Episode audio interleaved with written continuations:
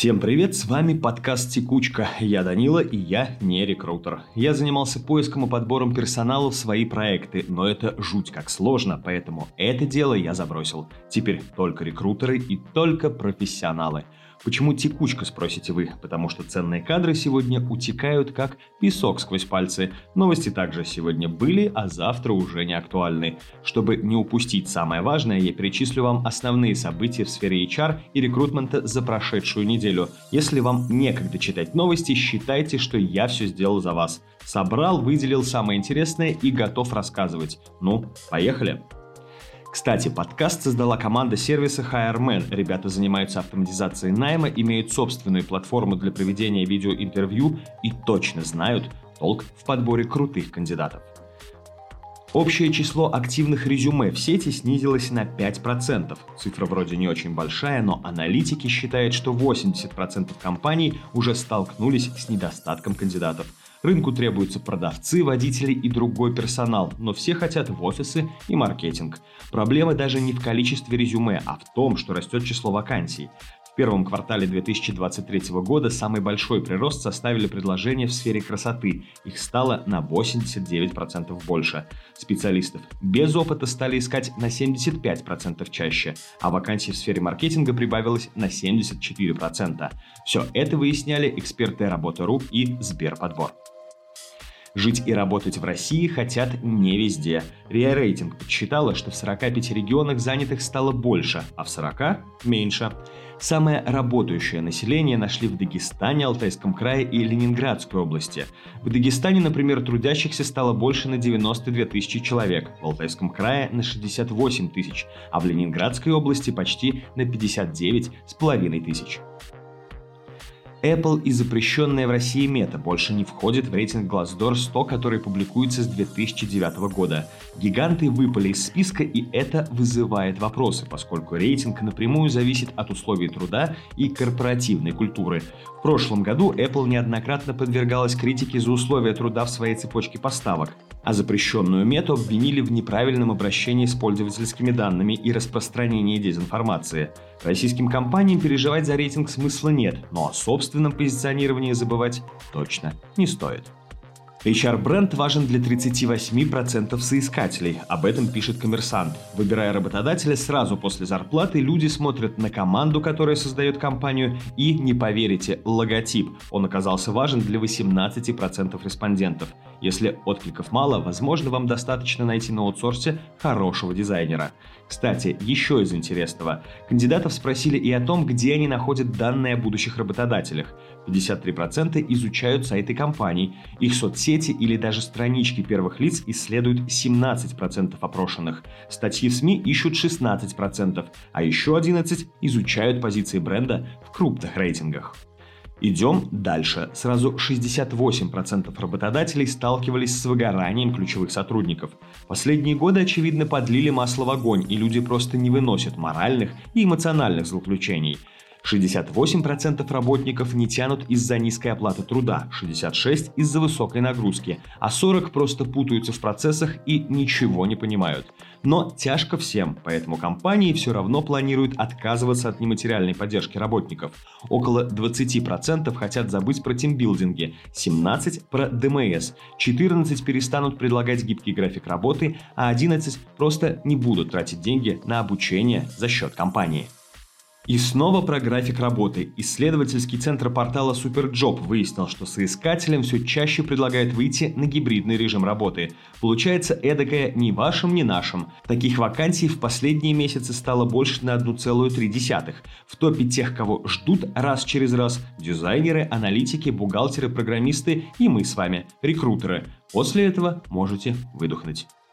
И снова исследование Работа.ру и Сберподбор. Со ссылкой на него «Известия» опубликовали большой материал, указав, что спрос на соискателей без багажа за спиной вырос сразу на 75%. Кино закончилось. Процессы найма перестраивают, потому что кадры либо хотят много денег, либо кадров попросту нет. Соискателей без опыта все чаще рассматривают в качестве реальных претендентов на вакантные места – Причин полно, но основной эксперты все-таки считает демографическую яму рождаемости 90-х и 2000-х годов. Констатируя факты, можно сказать, что в 2022 году число работников до 35 лет сократилось почти на 1,3 миллиона, а за последние 10 лет почти на 6 миллионов. Приходится брать что есть, выбор и так невеликий. Деньги и вакансии пересчитали аналитики Соколов и Headhunter. Да, тот самый Соколов, который продает очень крутую ювелирку.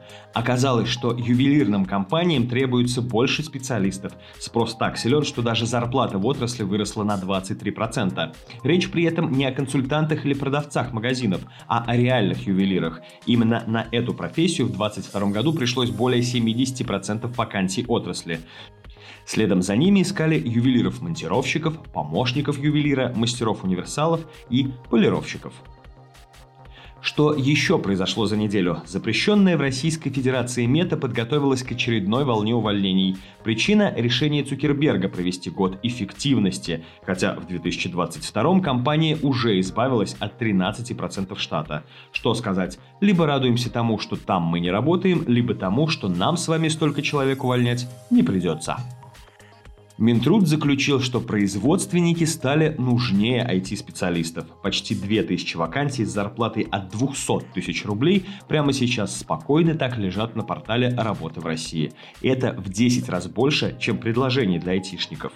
Минтруд даже составил топ-3 самых востребованных профессий сферы промышленности. Это механики производственного и сельскохозяйственного оборудования, сегодня открыто около 87 тысяч вакансий, формовщики, сварщики и вальцовщики, которых ждет более 46 тысяч вакансий, а также слесари-инструментальщики, станочники и наладчики. Для них на портале РВР подготовлено около 41 тысячи позиций. Опять же, Минтруд приводит цифры самых высокооплачиваемых профессий на основании предложений центров занятости. Например, заместители главного инженера по производству в Якутии ждут на зарплату от 470 тысяч рублей. Там же механику рефрижераторных установок предлагает от 350, а машинисту подъемника на Сахалине от 330 тысяч рублей. В Москве 95% трудоустроенных специалистов квалифицированные, а 50% из них высококвалифицированные.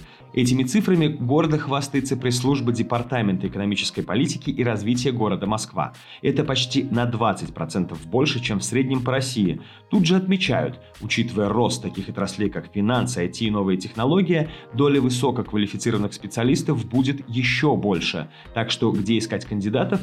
В Москве. Куда ехать работать? В Москву. Ну, а какие еще варианты? Низкую мобильность населения объявили причиной экономических проблем. Люди не готовы перемещаться не только между регионами, но и между разными отраслями. Так решили аналитики Центрального банка России. Негативный эффект, по их мнению, оказывает низкая региональная и отраслевая мобильность, которая связана с социальной стабильностью в отдельно взятых городах или регионах. Людям попросту хорошо дома, и они никуда не собираются.